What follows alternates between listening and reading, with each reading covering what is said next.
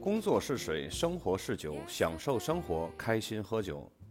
大家好，我是葡萄酒狄先生，欢迎光临红酒俱乐部。这期节目呢，咱们接着上一期的节目，继续讲加利福尼亚州的产区。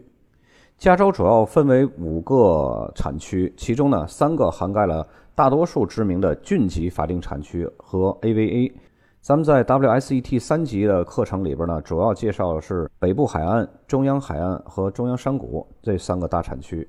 先来说北部海岸，北部海岸啊，它的这个气候呢，受海洋影响是非常大的，雾气和凉爽的微风呢，能够穿过沿海山脉和河谷之间的空隙到达这里，从而呢，影响到决定葡萄生长条件的平均气温和昼夜温差。先来说纳帕郡。纳帕谷产区呢是非常非常出名的，很多美国比较顶级的酒都是产自于纳帕谷的，尤其是摩拜级的赤霞珠的红酒都是产自于这儿的。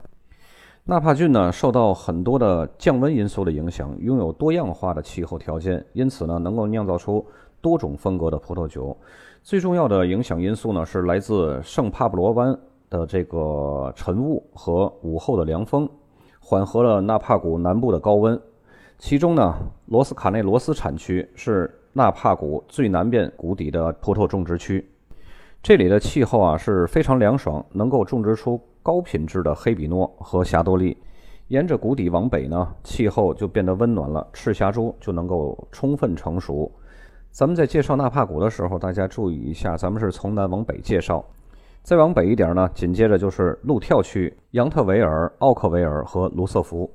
这些法定产区呢，主要是以赤霞珠而著称的，而且呢，都是高品质的赤霞珠的生产地。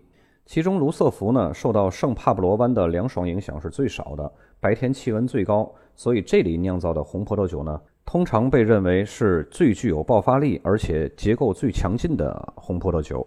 再往北一点呢，就是纳帕谷的北部，圣海伦娜和卡利斯托加这两个 AVA 呢，由于它们白天的气温会比较高。所以能够酿造出纳帕谷一些浓郁度最高、酒体最饱满的葡萄酒。潮汐的豪威尔山区产区和阿特拉斯峰产区呢，可以充分受到炙热的午后阳光的照射，因此呢，气温往往比朝东的葡萄园，比如说钻石山产区、泉水山产区，还有蒙特维尔产区要高一些，能够赋予葡萄酒饱满的酒体和较高的酒精度。总体上说呢。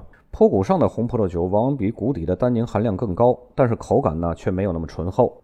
同样，坡谷上的霞多丽呢也要比谷底的酸度要高。接下来就是索诺马郡和门多奇诺郡。索诺马郡的面积啊比纳帕郡还大，具有更为多样化的气候。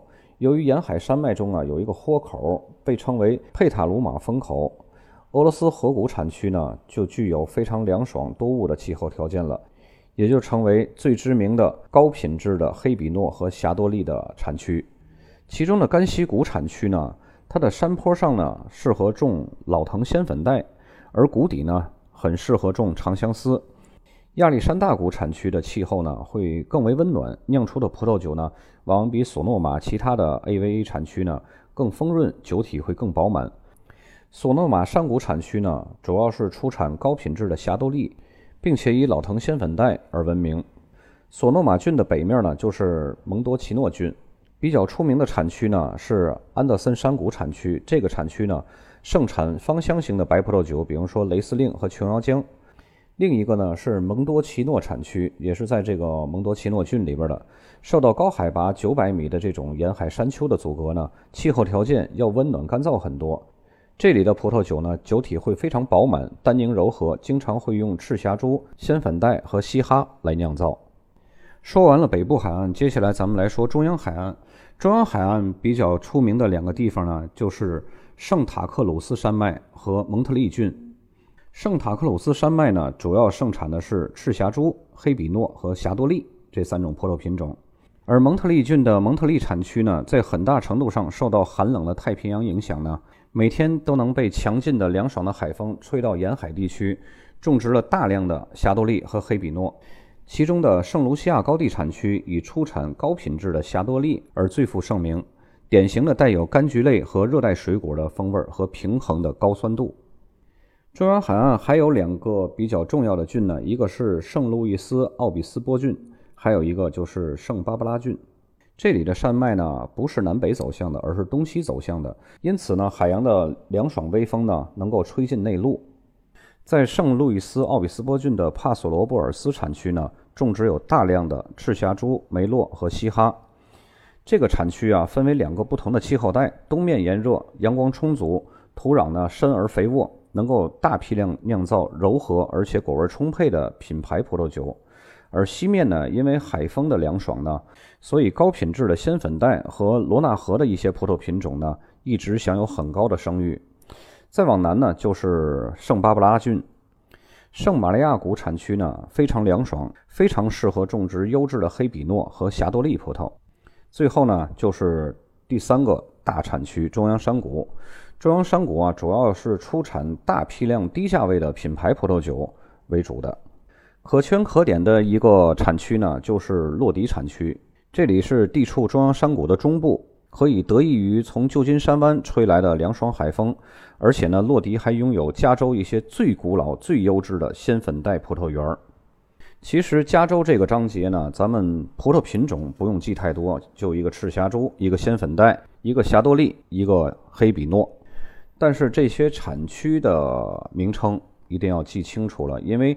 它会在选择题中给你出一个题，就是让你摘出不是 AVA 产区的这么一个名称，或者是下面哪几个是 AVA 产区，这样就是你要一定要记住这些个葡萄种植区，就是它的 AVA。